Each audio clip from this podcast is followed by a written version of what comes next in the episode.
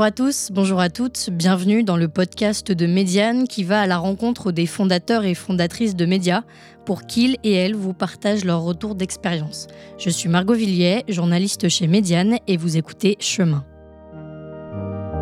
Dans cet épisode, nous allons à la rencontre de Koi Magazine. Koi Magazine, c'est une revue de société qui raconte les cultures et communautés asiatiques. Créée en 2017, Julie Amaïd, la fondatrice, est partie d'un constat la communauté asiatique est mal ou peu représentée dans les médias français. Au fil des numéros, Koi parle de mode, de sport, d'influence, de sexe, de cuisine ou même de cinéma et j'en passe. Mais à la fin de l'année 2021, après 24 numéros et autant de belles couvertures, la parution papier s'est arrêtée. En cause, l'augmentation du prix du papier et une volonté de ne pas augmenter le prix du magazine. L'attention se concentre désormais sur les réseaux sociaux et sur le site web. Julie Amaïd est avant tout journaliste. Et se lancer seule dans le monde de l'entrepreneuriat média est toujours un défi. Entre d'un côté la partie commerciale et de l'autre tous les détails importants auxquels on ne s'attend pas. Alors, se lancer seul, est-ce un gage de liberté ou une épine dans le pied? Comment on se lance? Quelles sont les principales difficultés et comment on les surmonte? On en parle avec Julie Amaïd. Julie, bonjour. Bonjour. Donc, tu es la fondatrice de Coin Magazine. Ouais. S'il y a une couverture, euh, qui sont d'ailleurs très belles, on a des illustrations, des photos. Il y en a eu 24. S'il y en a une que tu devais retenir et qui t'a marqué, ce serait laquelle? C'est hyper dur. Euh, j'ai aimé toutes les couvertures. Euh, comme on va parler de, de l'industrie euh, médiatique, j'ai envie de parler de celle de Teddy Riner. On a fait le choix d'avoir euh, un grand champion olympique en couverture de notre magazine sur les cultures et communautés asiatiques. Il se trouve que c'est un homme noir c'est une couverture qui a très mal marché. Est-ce que ça veut dire qu'en France, avoir un homme noir en couverture, ça marche moins bien? Est-ce que ça veut dire que notre public ne s'est pas retrouvé en lui? C'est une question qui reste en suspens, mais je pense qu'il y a quand même un, un sujet sur les diversités qu'il faut aborder dans les médias et sur la représentation et sur le fait que euh, les lecteurs euh, papier euh, sont pas toujours très, euh, très fans de, de, ce genre-là de couverture. Et s'il y en a peut-être une deuxième, si on ajoute un, petit joker où c'était un petit peu ton coup de cœur personnel, où tu as eu le plus de plaisir à le boucler? Alors j'allais dire la première et ensuite tu as demandé si j'avais eu du plaisir à le boucler, mais j'ai trop pleuré. C'est vrai. j'ai beaucoup trop pleuré pour le, le bouclage de ce numéro-là. La première, c'était euh, une grande fierté parce que c'était oui. le premier numéro, parce qu'on on mettait euh, trois inconnus euh, français d'origine asiatique à la une d'un média. C'était un truc qui s'était jamais fait. C'était trop beau. J'étais trop trop fière. La première, c'est un truc un peu spécial, quoi. T'as ressenti quoi quand tu, l'as eu entre les mains pour la première fois? Beaucoup de fierté. Euh, J'ai euh, réalisé aussi tout le chemin parcouru parce que, euh, on va en reparler, mais créer un média de toute pièce, c'est énormément de choses. J'ai regardé très vite si le code barre était bien sur la couverture parce que j'avais oublié de le commander juste avant de l'envoyer chez l'imprimeur.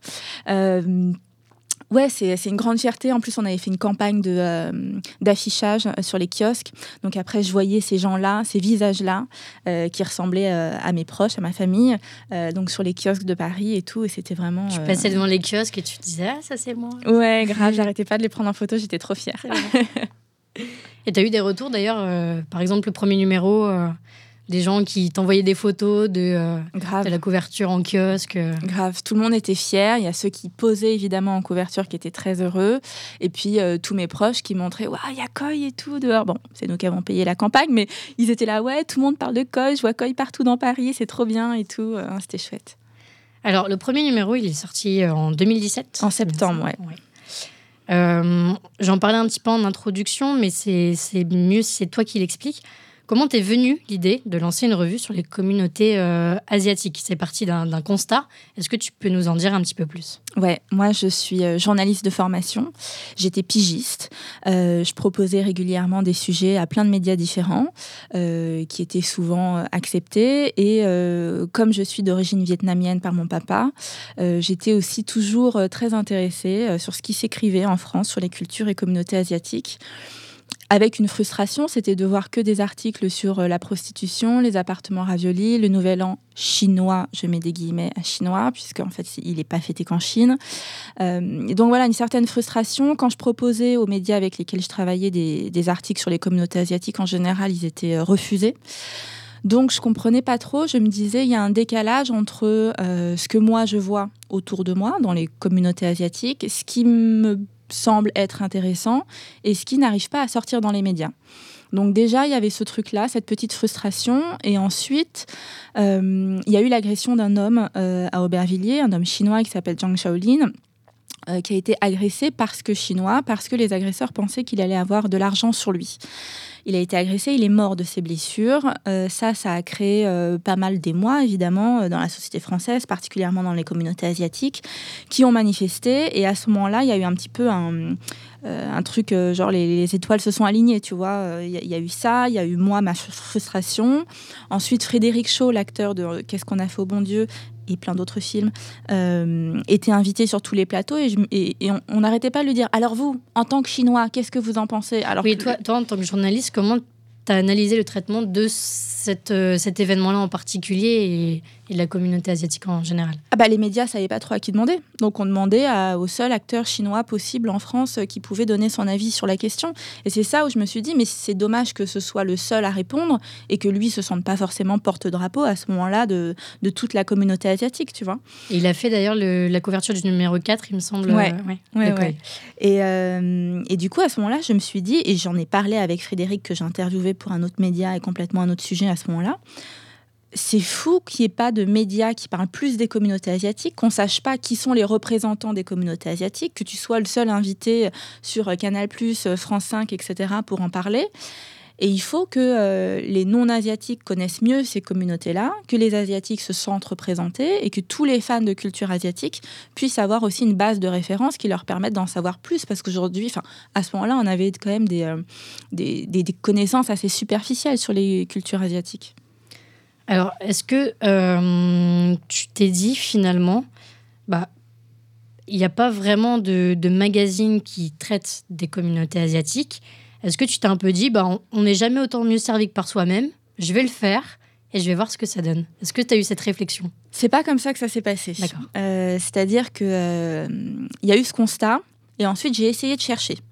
J'ai essayé de voir ce qui se faisait parce qu'il y a euh, toujours des petites euh, initiatives, le courrier du Vietnam, euh, Chine Info qui existe, des, médias un petit peu comme ça éparpillés qui parlaient souvent à une communauté, pas forcément de manière globale et grand public. Et moi, du coup, je, je, regarde un petit peu tout ce qui se fait. Je me rends compte que hum, ça répond pas vraiment aux attentes personnelles que moi j'aurais.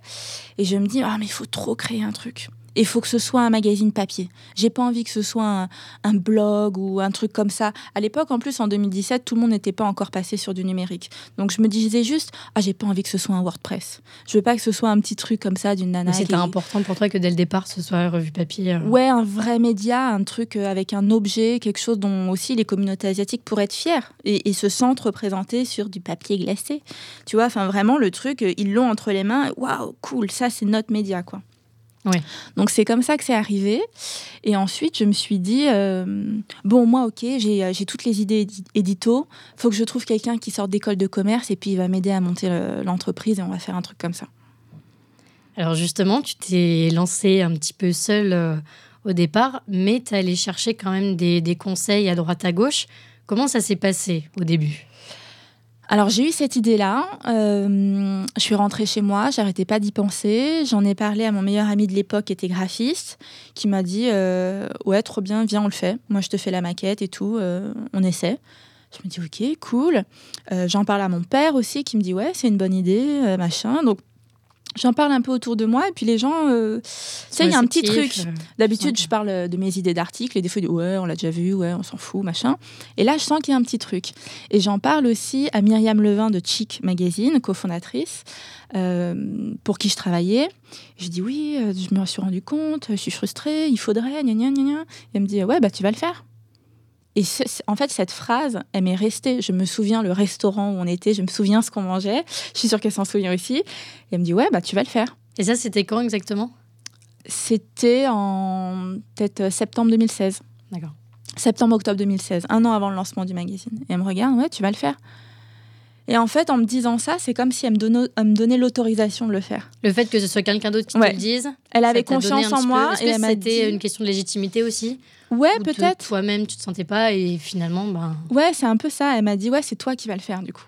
Et là, je la regarde, je fais, ouais, ouais, ouais, je vais le faire. et c'est un peu comme ça que ça s'est fait. Je me suis dit, ouais, bah pourquoi pas, ok. Bon, bah attends, comment on fait un magazine papier? Bon, déjà, on réfléchit aux rubriques. Bon, qu'est-ce que je voudrais mettre dedans? Ok, je veux un peu de ça, je veux un peu de ça. Ah, ça, je peux l'appeler comme ça, ce sera drôle, etc. Donc j'avais un petit carnet. Ouais, très concrètement, comment tu as construit un peu euh, comme magazine au début? Tu as, brainstormé un peu avec toi-même en disant, euh, j'aimerais bien voir ça. Exactement. J'ai brainstormé avec moi-même. Je me suis dit, euh, bon, bah, interview, des gens connus, intéressants, inspirants, reportage. On va aller dans les territoires un petit peu partout en France pour essayer de rencontrer un peu les communautés, comment elles se sont installées, etc. Ah, on peut faire aussi un truc mode parce que ça, ça plaît bien aux gens. Euh, tiens, on va l'appeler comme ça, c'est rigolo. Ah, on va faire aussi un, jeu de mots avec un portrait chinois, comme ça, ce sera assez simple. Ce sera un article un peu facile à lire où quelqu'un va se présenter en portrait chinois, etc je trouve des trucs comme ça. Au bout d'un moment, je me dis, euh, bon, bah alors attends, ça, ça pourrait faire, on va dire, 8 pages. Ça... Mais vraiment, un truc à l'arrache. Enfin, il n'y a pas de. Euh, tu t'es fait plaisir à ce moment-là. Ouais, ouais, il n'y a pas de planning. C'est juste, euh, bon, interview, 6 pages, parce que 8, ça fait un peu long. Euh, reportage, là, 8 pages, parce qu'il y a des belles photos. Il pourrait y avoir une belle double au milieu. J'aime bien les trucs comme ça, etc. Donc, c'est un peu comme ça les premières idées, je les mets sur un carnet et euh, à la louche, vraiment mm. à la louche. Et ensuite, je me dis, bon, bah, du coup, ça, ça fait 50, 62, 26, bon, bah, euh, peut-être 100 pages, ce serait pas mal, un truc comme ça. Bon, je vais voir. Puis je commence à en parler autour de moi, d'autres fondateurs de, euh, de médias. J'en parle euh, au, fondateur de, euh, du 13 du mois, qui est devenu 75, qui a arrêté, qui a arrêté pile au moment où moi je me lançais. Il me donne ses conseils. J'en parle au fondateur de Socialter, etc. Et justement, les conseils euh, un peu les plus précieux que tu retiens encore aujourd'hui, ce seraient lesquels? Que toi, on t'a donné à ce moment-là David de 75, il m'a dit, te lance pas dans le papier. tu l'as bien écouté. Ouais. Je ne sais pas quels sont les conseils les plus précieux. Tous les conseils étaient hyper intéressants. Euh, Myriam de Chic, qui n'avait pas lancé un média papier, mais qui a quand même lancé un média assez important, m'avait dit euh, Tu ne te rends pas compte à quel point ce sera difficile et c'est très bien. Parce qu'en fait, là, tu arrives et à chaque problème, tu te dis Bon, bah, j'ai juste ce problème-là à résoudre. Sauf qu'en fait, après, il y en a un autre, un autre, un autre, un autre, et il y en a 1200. Euh, donc, ça, c'était c'était bien aussi de prendre les choses un peu une par une. Ensuite, euh, euh, c'est des conseils ou c'est des contacts. Tiens, appelle tel imprimeur de ma part, va voir euh, telle société qui s'occupe de la répartition dans les kiosques, etc. C'est ça qui est assez précieux. c'est aussi les contacts. Tiens, j'ai un comptable qui sait s'occuper de la presse. C'est hyper important aussi. C'est ça, en fait, les, le plus précieux, c'est les contacts de gens de référence qui sont bons, qui les ont aidés, etc. Et c'est un réseau que tu avais déjà, toi, de ton côté qu'on t'a donné un petit peu au fur et à mesure les autres fondateurs, fondatrices de médias, par exemple Ah oui, je suis allée voir les autres. Tu, tu, leur as écrit en disant je lance mon magazine, j'ai besoin un peu de conseils. Ouais, Je suis allée voir aussi euh, Marie Kirchen de Well Well Well et je lui avais demandé bon, bah, toi, euh, c'est quoi ton statut? T'es une association, t'es une SASU, t'es SAS, euh, SARL, comment ça se passe? Donc, elle, me dit pour elle. Je demande la même chose à Olivier de Socialter, je demande la même chose à David de 13 du mois 75, etc. Et à chaque fois, en fait, chacun me dit bon, bah voilà, moi au début j'étais bénévole, ensuite j'ai créé telle structure, ensuite machin, ensuite il y a, y a tel copain qui est venu m'aider, finalement on s'est engueulé, donc ne t'associe jamais. Enfin, plein de trucs comme ça. Et euh, j'ai candidaté aussi pour un incubateur de Street Press, je me souviens plus du nom là, et euh, ça m'a permis aussi de voir d'autres médias, de voir d'autres personnes qui étaient dans les médias, de voir un petit peu comment on faisait un business plan. Quand tu es journaliste, quand tu as fait euh, euh, un bac classique, fac de droit, école de journalisme, tu ne sais pas ce qu'est un business plan. Donc là, tu découvres encore quelque chose de nouveau. Oui, tu as découvert ça complètement petit à petit au fur et à mesure. comment tu... Un problème après l'autre. c'est vrai, tu gères ouais, toujours depuis 5 ans, c'est un problème après l'autre. Ouais. Ouais. Des fois, il y en a beaucoup d'un coup. Mhm. Il, faut, euh, il faut un peu de sang-froid pour, euh, pour retrouver le côté l'un après l'autre. Mais euh, bon, oui, tu es obligé de, gérer un problème après l'autre. Mais ça, je crois que c'est tous les entrepreneurs. Même quelqu'un qui ouvre un café, c'est la même chose. Oui, il y aura toujours ces, ouais ces problèmes-là auxquels on n'est pas formé et, et auxquels on s'attend pas. Exactement. Tu parlais du premier numéro tout à l'heure euh, pour les anecdotes. Donc il y avait le, le code barre, euh, on n'est pas forcément au courant. Il y a les, les, les styles de papier, euh, etc.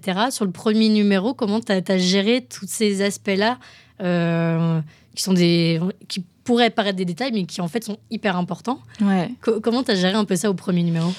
En fait, c'est marrant parce que là, tu me demandes d'en parler. Donc, euh, le premier numéro, il, il, prend beaucoup plus de temps que les autres. Oui, forcément. Euh, il prend quasiment un an à être fait, au lieu de deux mois, deux, trois mois. Et là, tu m'en parles et moi, j'ai beaucoup de tendresse. Je trouve ça. Enfin, je, je regarde mes souvenirs avec euh, beaucoup d'émotion. Bienveillance. ouais, beaucoup de bienveillance sur et le tout. Moment, sur le moment, c'était horrible mais j'arrêtais pas de pleurer. Franchement, le premier numéro, j'ai pas arrêté de pleurer. Euh, je m'engueulais aussi beaucoup avec mon meilleur ami sur la maquette. Il était pas, pas d'accord. Je lui disais mais si, mais non, mais les titres, mais oui, mais moins, mais machin et tout. Enfin bref. Et euh, l'anecdote du code barre, c'est que donc moi, je viens, de, euh, je viens du journalisme. J'ai jamais vendu de produits dans ma vie, à part sur Vinted. et donc je crée, je crée le magazine. Il y a des gens autour de moi, j'ai des prestataires, etc. Mais il y a une information qui n'est pas passée, que j'ai complètement oubliée, c'est le code barre. Donc la veille du jour où on envoie la couve euh, chez, le, chez l'imprimeur, je l'envoie à ma répartitrice, c'est celle qui s'occupe de, de, me dire, qui est formée pour ça, qui a de l'expérience, de me dire combien de magazines je distribue dans combien de marchands de journaux. Là, il y en aura 8, là, il y en aura 12, là, il y en aura 40, voilà. Et euh, je lui envoie la couve pour qu'elle me donne son avis. Elle me dit Super, vous avez pensé au code barre? Le code barre. zut le code barre, c'est vrai que si tu vends un produit en France, tu as besoin d'un code barre et que les gens puissent le scanner et puis se retrouver le truc et qu'on puisse faire les stocks, etc. Et j'ai complètement oublié. Je me dis, oh, mais à qui il faut que je demande, etc. Finalement, il fallait demander au MLP et c'était pas très long. Mais il y a ce truc Donc, de. MLP, peut juste pour préciser, c'est un distributeur euh, de presse en France. Ouais. Mais il y a ce truc où vraiment je suis tombée des nues. Il y a plein de trucs que j'ai découverts, même euh, par exemple d'employer quelqu'un pour le salariat. Il y a des trucs, ah merde, faut faire ça, médecine du travail, j'étais pas au courant. Enfin, plein de trucs comme ça. Et sinon, concernant le choix du papier, ça, ça a été plus agréable pour moi mhm. parce que comme j'aime le, le, média papier depuis toujours, j'aimais plein de magazines et du coup, j'ai commencé à rencontrer des imprimeurs et je prenais des magazines que j'aimais bien.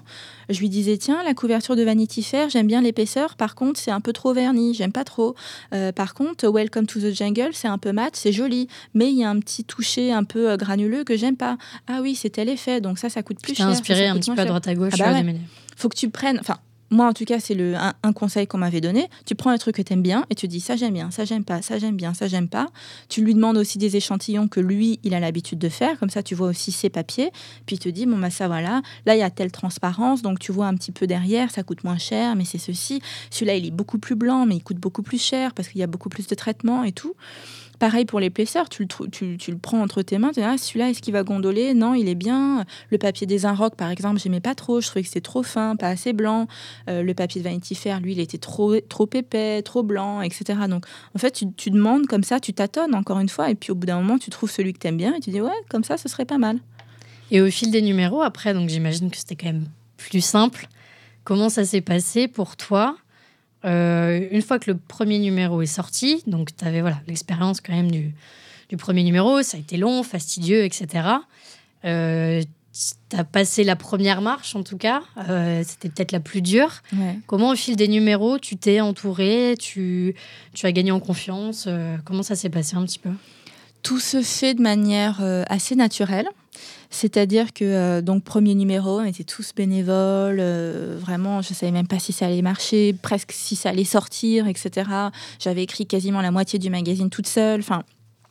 C'était euh, c'était le pari. Et puis ensuite, euh, tu as des gens qui te recommandent euh, d'autres personnes. Tu vois, Myriam qui me dit bah tiens, moi j'ai eu telle stagiaire chez Chic, je la trouve super, elle est carrée, tu devrais lui demander si ça l'intéresse. Donc je lui demande, elle m'écrit un papier, ça se passe bien. Ensuite, je réussis à la payer un petit peu pour le numéro d'après. Puis le numéro d'après, je la, je, la, paye encore différemment, etc. Et puis finalement, je finis par la salarier. Donc ça, tu vois, c'était avec Sophie, une de mes journalistes. Et puis voilà, c'est comme ça que ça se fait. On finit par rencontrer des gens. Il y a des annonceurs qui nous disent Ah, bah tiens, tu devrais demander à tel autre annonceur, peut-être que ça t'intéresserait. Tu as des abonnés qui disent à leurs copains Ah, bah toi aussi, tu devrais t'abonner. Et puis tout se fait, euh, tout se fait petit à petit. Quoi. Oui. Et alors, justement, euh, au début, le but aussi, c'est de se faire connaître. Mmh. Euh, vers qui tu t'es, tu t'es tourné pour, pour, pour construire cette communauté? Tu collais toi-même les affiches dans le 13e arrondissement. Ah ouais Comment ça s'est passé au début? Bah, faut se faire connaître. Comment on fait clairement quand on est euh, journaliste et que euh, bah, faut construire un modèle économique, faut être rentable. Comment comment tu t'y es prise? Le premier truc, c'était euh, l'appel au financement participatif. Tout simplement, j'avais pas assez d'argent pour imprimer euh, suffisamment de, magazines et me lancer là-dedans. Et c'était aussi une manière de tester l'idée. Est-ce qu'il y a des gens qui sont prêts à payer et mettre un petit peu d'argent pour voir ce projet euh, éclore? Donc en mai, je crois, 2017, j'ai lancé un crowdfunding euh, avec une association, euh, déjà euh, sur ces thèmes de communauté asiatique en France. Et l'idée, du coup, c'était d'essayer de, de, regrouper les gens euh, autour de cette initiative. Et euh, c'est très cool parce que ça a bien marché.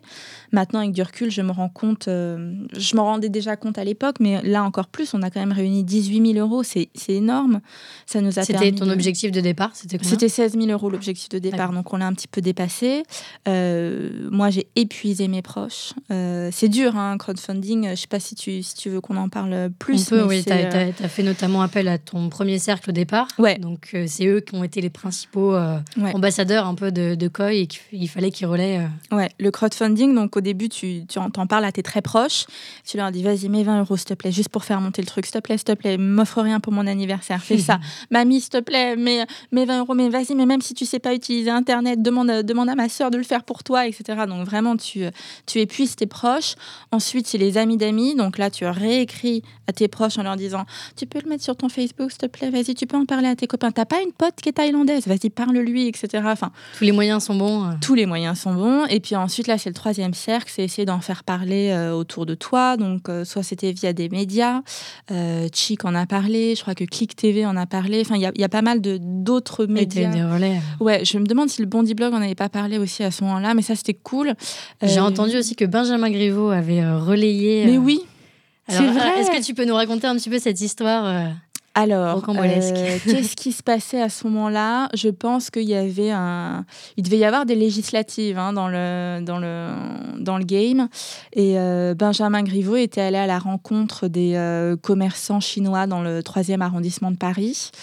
Et j'ai levé la main et j'ai dit bah moi je fais un magazine sur les communautés asiatiques, ce serait bien d'avoir du soutien, etc. Et puis il s'est engagé devant euh, son auditoire à le soutenir. Et donc, il en a parlé effectivement sur, euh, sur ses réseaux sociaux.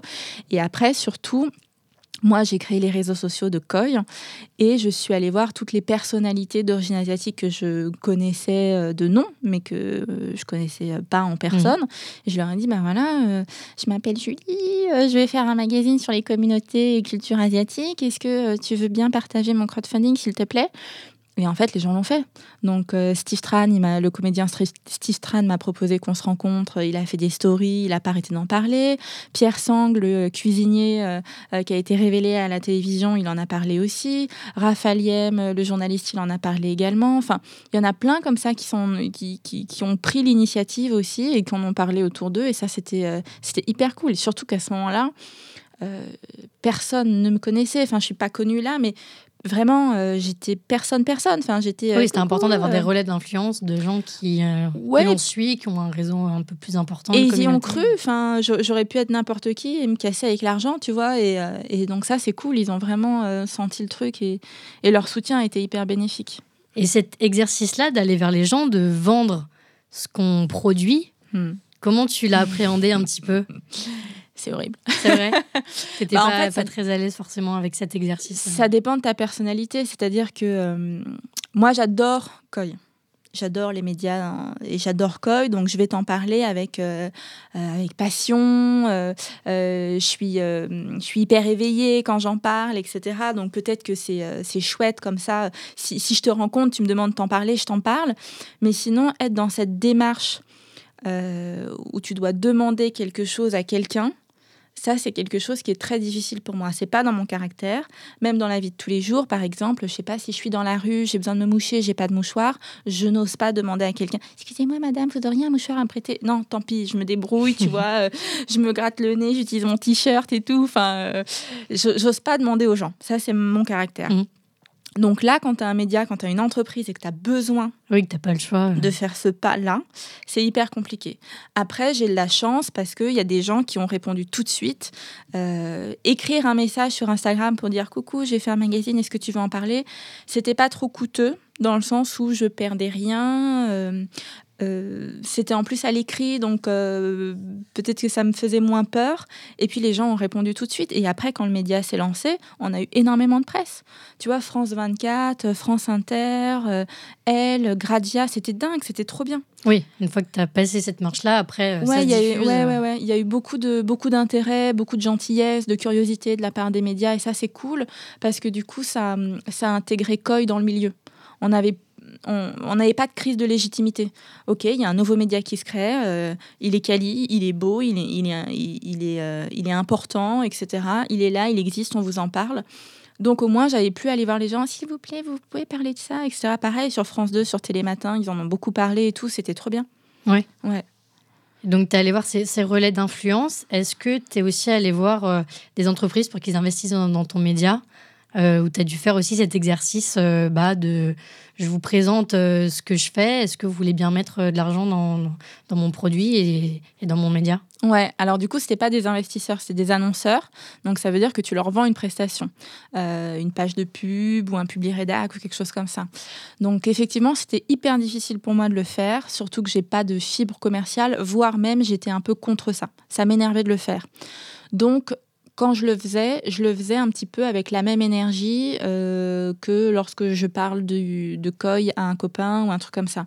Mais j'ai eu une crise de légitimité parce que je me trouvais euh, pas assez pro, euh, pas assez femme d'affaires.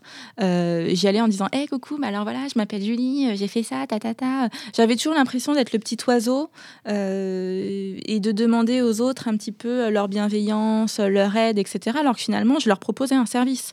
Et je me suis un peu euh, musclée depuis. Et j'en ai parlé avec Siam de, Génération XX. Et tu montres un peu les muscles et au final, tu dis non, non, mais attends, moi, je te vends un service. C'est-à-dire que si toi, tu es dans COI, ça t'apporte quelque chose aussi à toi. Ça ne m'apporte pas qu'à moi. Donc là, depuis, j'ai un petit peu euh, grandi là-dessus, heureusement. Mais euh, au début, c'était très, très dur. Et l'aspect commercial, t'en parlais Est-ce qu'aujourd'hui, tu l'appréhendes mieux? Ou est-ce que ça reste difficile? Bah, L'aspect commercial, euh, là, sinon, ça, ça va mieux. Il euh, faut le prendre aussi un peu comme un jeu. faut pas le prendre trop personnellement. C'est-à-dire que tu envoies un mail avec une proposition, la personne te répond pas, tu renvoies trois jours après, la personne te répond pas, tu renvoies sept jours après.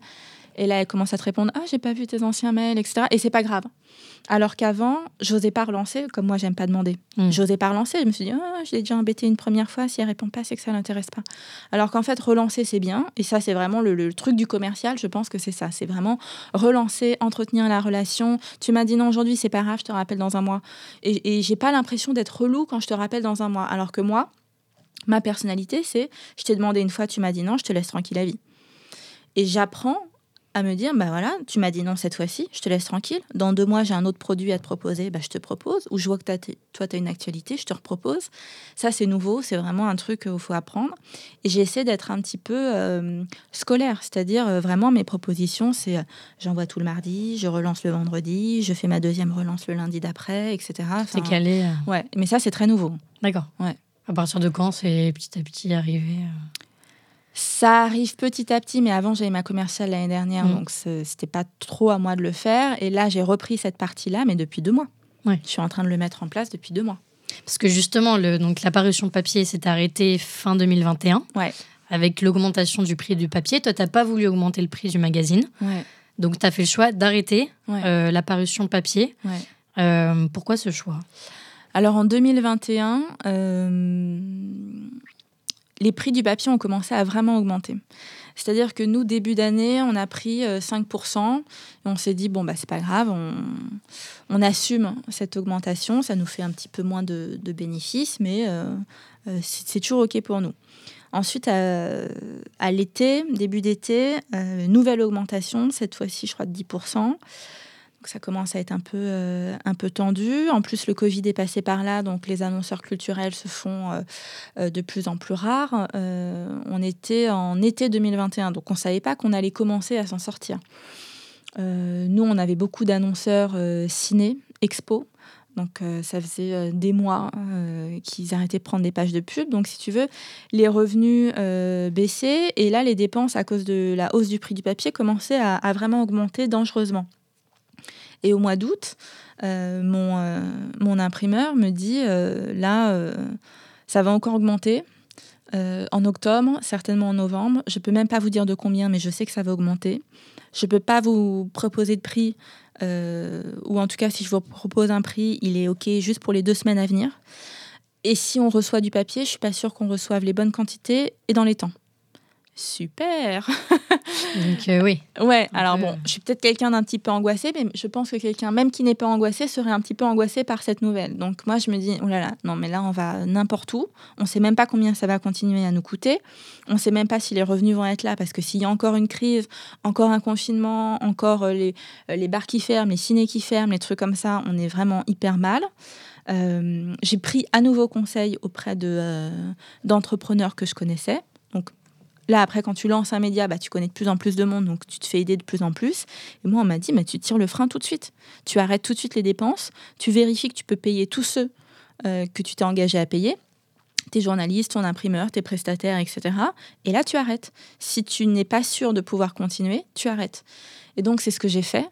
Euh, et la décision s'est prise en quelques jours, tu vois. Enfin, je sais que les gens... fait les calculs avec ton comptable et... Euh, ouais, ouais, ouais. Et euh, je sais que les gens ont été surpris, mais moi, j'ai été surprise la première. C'est-à-dire que début septembre, quand sort le dernier numéro, le numéro 24, on dit aux gens qu'on arrête, alors que moi, le mail de mon imprimeur, c'était genre 10 août en, deux semaines, il a fallu prendre la décision qu'on arrête tout du jour au lendemain. Et nous, quand on a sorti le 24, quand on préparait le 24, pour moi, il y avait un 25. Hein. il était limite euh, déjà, euh, déjà lancé, tu vois. Euh, je connaissais le thème, etc. J'avais la date de remise à l'imprimeur et tout. Donc, ouais, ouais ça a été assez. assez, assez brutal. Oui, ces 15 jours-là, comment tu les as vécus? Comment tu as pris la décision C'était plus sous la contrainte finalement mais comment tu les as vécus, toi, ces, ces, deux semaines où tu as dû prendre la décision d'arrêter parce que ça faisait quand même 24 numéros? Ouais. Tu t'es dit, bon, finalement, c'est peut-être un mal pour un bien, on va travailler sur d'autres formats, sur d'autres choses. Ou tu t'es dit, bon, bah là, ça s'arrête, qu'est-ce que... comment on va faire? Il y avait la contrainte, mais c'était limpide. C'était évident. Euh, noir sur blanc, tu regardes les chiffres, tu peux pas. Tu peux pas continuer. Donc il y a ce truc-là un peu rationnel qui m'a aidé à prendre la décision parce que bon, ça peut pas continuer, donc on va juste pas continuer, on va pas s'acharner. J'avais j'avais écouté justement un épisode de euh, Génération XX avec euh, Anaï de la bibliothèque, je crois, euh, sur l'acharnement. Quand ta boîte, tu as l'impression que ça ça, peut pas continuer et que tu t'acharnes. Et, et, là, non, c'était pas possible. Tu vois les chiffres, c'est pas possible. Sinon, ça allait mettre en plus moi dans des situations de stress et de vraiment se demander si tu vas pouvoir payer les gens qui ont travaillé pour toi. Moi, je suis quelqu'un d'hyper euh, euh, hyper raisonnable, j'aime pas trop le risque, etc. Donc c'était impossible pour moi de lancer un autre numéro si j'avais pas en compte en banque suffisamment pour payer les gens d'avance. Ça c'est un truc euh, depuis le début, je suis comme ça. Donc c'était assez clair, même si la suite était totalement floue, parce que c'était ok, on arrête, on va voir ce qu'on peut proposer. Et là à ce moment-là, on faisait des réunions d'équipe et on se disait bon si le magazine papier s'arrête, qu'est-ce qu'on fait? Est-ce que euh, on fait euh, deux numéros par an? Est-ce qu'on fait euh, un site internet? Est-ce qu'on fait une newsletter? Est-ce qu'on fait un podcast? Vraiment, toutes les possibilités ont été mises sur la table. Est-ce qu'on crée un lieu d'expo? Est-ce qu'on crée un café? Parce que finalement, en fait, quand ton idée c'est d'informer, c'est de réunir autour des cultures et des communautés asiatiques, ça peut passer par autre chose qu'un média. Ça peut être une série télé, euh, le, tu vois, le lendemain, ça peut même être un jeu de société finalement. Donc finalement, il y a plein de, il y a plein d'idées qui sont possibles pour porter quand même ta vision. Et c'est un peu ça, euh, ce à quoi on a réfléchi ensemble quelques mois euh, en fin d'année 2021. Alors, ce que ça a donné, c'est que là, sur les réseaux sociaux, il y a quand même une bonne communauté. Vous êtes, enfin, quand il est suivi par plus de 7000 personnes sur Instagram, tu, tu, mises bien sur ce compte-là, qui fonctionne bien. Et il y a le Club Koi, sur lequel tu, travailles en ce moment. Euh, qu'est-ce que, en quoi ça va, ça va consister euh, Est-ce que tu peux développer un peu cet aspect-là? C'est un aspect qui est encore en réflexion, même pour moi. C'est-à-dire qu'avant, euh, nos revenus venaient des annonceurs, des achats au numéro en kiosque et des abonnés. C'est-à-dire qu'il y avait quand même une partie de nos lecteurs qui payaient un abonnement pour avoir accès à cette information-là. Aujourd'hui, on a notre site internet sur lequel tous les articles sont gratuits. C'est-à-dire qu'on a des annonceurs qui payent pour être présents, mais les lecteurs, eux, ont tout euh, gratuitement. Il n'y a, pas d'abonnement possible. Euh, voilà. Il fallait revoir complètement le modèle économique. Donc là, le modèle économique est complètement euh, en branle et il faut trouver aussi un autre moyen. Et moi, à titre personnel, j'ai aussi envie d'engager une communauté. J'ai pas envie que ce soit juste du tout gratuit tout le temps pour tout, parce que euh, on travaille, parce qu'on on, met euh, beaucoup de sueur et beaucoup de temps euh, à ce qu'on fait. On va sur des terrains où personne n'est allé avant, et j'ai envie aussi de sentir un soutien et à travers l'abonnement, d'avoir aussi cet engagement et de pouvoir voir plus loin. C'est-à-dire que quand tu achètes un magazine au numéro, bah ok, c'est cool, tu as les recettes du numéro, mais quand tu as des gens qui sont abonnés, tu sais que tu peux tenir sur un an, deux ans, trois ans. Donc là, l'idée du Club Koi, c'est de retourner à une forme d'abonnement où là, euh, nos abonnés pourront avoir accès certainement à des euh, événements qu'on fera euh, juste pour eux, des conférences, des ateliers, des tables rondes avec des thèmes hyper précis qu'on avait déjà dans le magazine avant. Mais là, on est vraiment en construction de ça. on sait qu'il y a beaucoup d'annonceurs qui sont prêts à nous suivre aussi sur ces, sur ces sujets. Mais encore une fois, là, il faut trouver le modèle économique. Combien on fait payer aux gens? Euh, combien ils ont envie de payer? Est-ce que c'est un abonnement trois mois? Est-ce que c'est un abonnement à l'année? Euh, Si c'est des formules différentes, ça veut dire plus de travail aussi pour nous pour suivre qui est abonné à quel moment. Euh, est-ce que les événements, on les met sur des plateformes genre The Event, etc. Est-ce qu'ils s'abonnent directement sur notre site? Enfin, tout ça, c'est encore une fois des nouvelles prestations, des nouveaux produits euh, désolé, hein, je parle de manière un petit peu euh, crue comme ça, parce qu'on n'a pas l'impression quand on fait du journalisme, on propose un produit, mais c'est un produit qu'on doit... Euh, c'est une entreprise qu'on doit façonner. Oui, ouais, ouais, et puis c'est un truc qu'on doit façonner. On doit lui donner un prix, une durée et un contenu. Oui. Donc ça, c'est vraiment ce sur quoi je suis en train de me, de me pencher en ce moment. Et sur la partie commerciale, on y revient, mais là, du coup, tu l'appréhendes beaucoup mieux et c'est plus naturel. Euh, oui. D'autres paramètres, mais euh, tu sens que voilà, c'est plus fluide et ça fonctionne mieux. C'est plus fluide, en plus ça fait cinq ans, donc euh, le média est installé, la marque Koi est installée, les gens savent ce qu'on fait, on a de la légitimité, notre travail il est qualitatif. Euh, les musées, quand ils font une nouvelle expo, bah, ils savent très bien que si on en parle euh, sur Koi, et bah, nos, nos, lecteurs, nos abonnés vont avoir envie d'y aller, qu'on fait, qu'on fait du travail respectable, etc. S'il y a une marque qui a envie de toucher les communautés asiatiques ou les gens qui aiment cuisiner asiatique, par exemple, bah, ils savent qu'en allant chez nous, il y a moyen de faire un sans faute. Enfin, donc euh, ça, c'est euh, mieux. Euh, ça reste difficile parce qu'en plus dans le, dans le commercial, il y a un truc où c'est la, la, négociation, c'est toujours être parfois dans une petite confrontation, à savoir tirer les prix vers le bas, montrer que c'est quand même intéressant, devoir se vendre, etc. Et ça, quand c'est pas ta personnalité, c'est vrai qu'il faut que tu ailles chercher en toi des ressources inattendues. Justement, c'est beaucoup de contraintes, beaucoup de fatigue. Toi, qu'est-ce qui te fait tenir bah, Les retours des gens, euh, la fierté de, de, de, faire des articles qui m'intéressent, de, lire des trucs intéressants. Tu vois, là, cette semaine, par exemple, on a euh, publié un truc sur Wang Keping, qui est un artiste chinois euh, qui est venu s'installer en France. Moi, je trouve ça hyper intéressant parce que euh, bah, c'est quelqu'un que, je, connais et que je suis euh, comme une fan hein, euh, depuis très longtemps. Bah, c'est hyper intéressant de lui donner la parole et que les gens se rendent compte de son parcours, de ce qu'il fait, euh, lui donner, euh, bon, il les avait déjà, mais euh, remontrer à, quel point son art est intéressant, la manière de, de, de, créer pour lui, etc. Ou récemment, on a écrit aussi un autre article sur les familles franco-chinoises qui ne se sont pas vues depuis plus de deux ans à cause du Covid, parce que la Chine fait encore partie des pays les, plus, les plus stricts par rapport au fait de, venir en France ou d'y aller en Chine, c'est quasiment impossible, ou en tout cas c'est très très très très très compliqué compliqué et très coûteux. Et voilà, moi je trouve ça intéressant de porter ces sujets et de se demander euh, comment ça se passe pour eux. En fait, parler des gens, j'aime ça.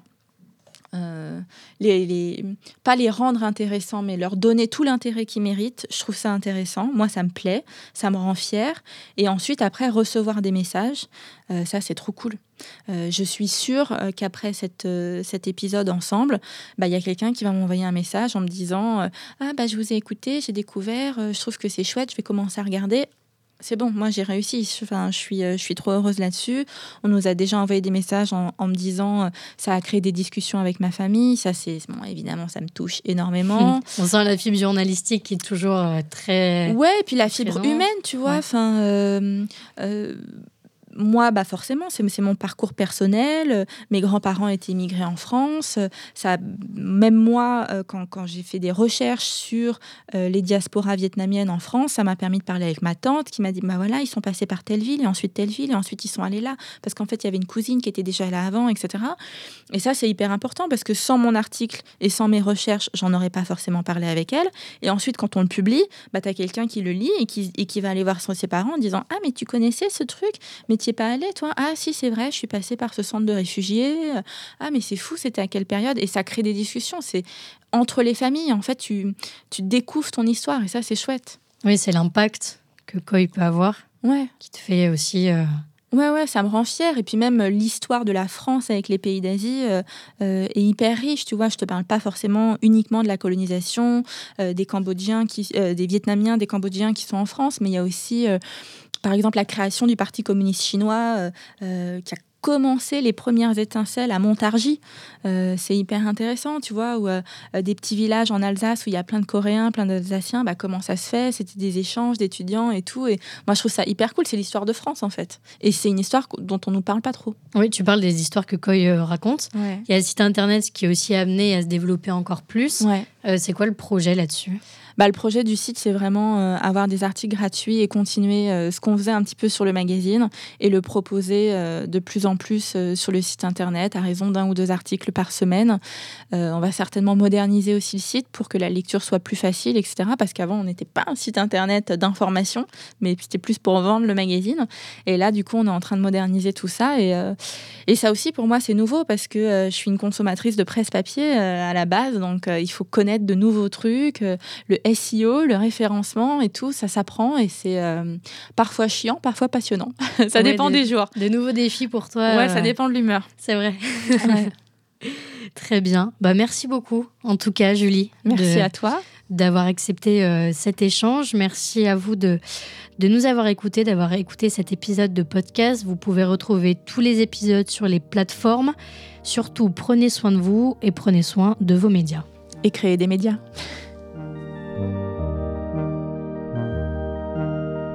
Merci à toutes et merci à tous de nous avoir écoutés. Vous pouvez retrouver tous nos épisodes sur les plateformes d'écoute. Vous pouvez également retrouver notre newsletter tous les 15 jours dans votre boîte mail. Merci et à la prochaine.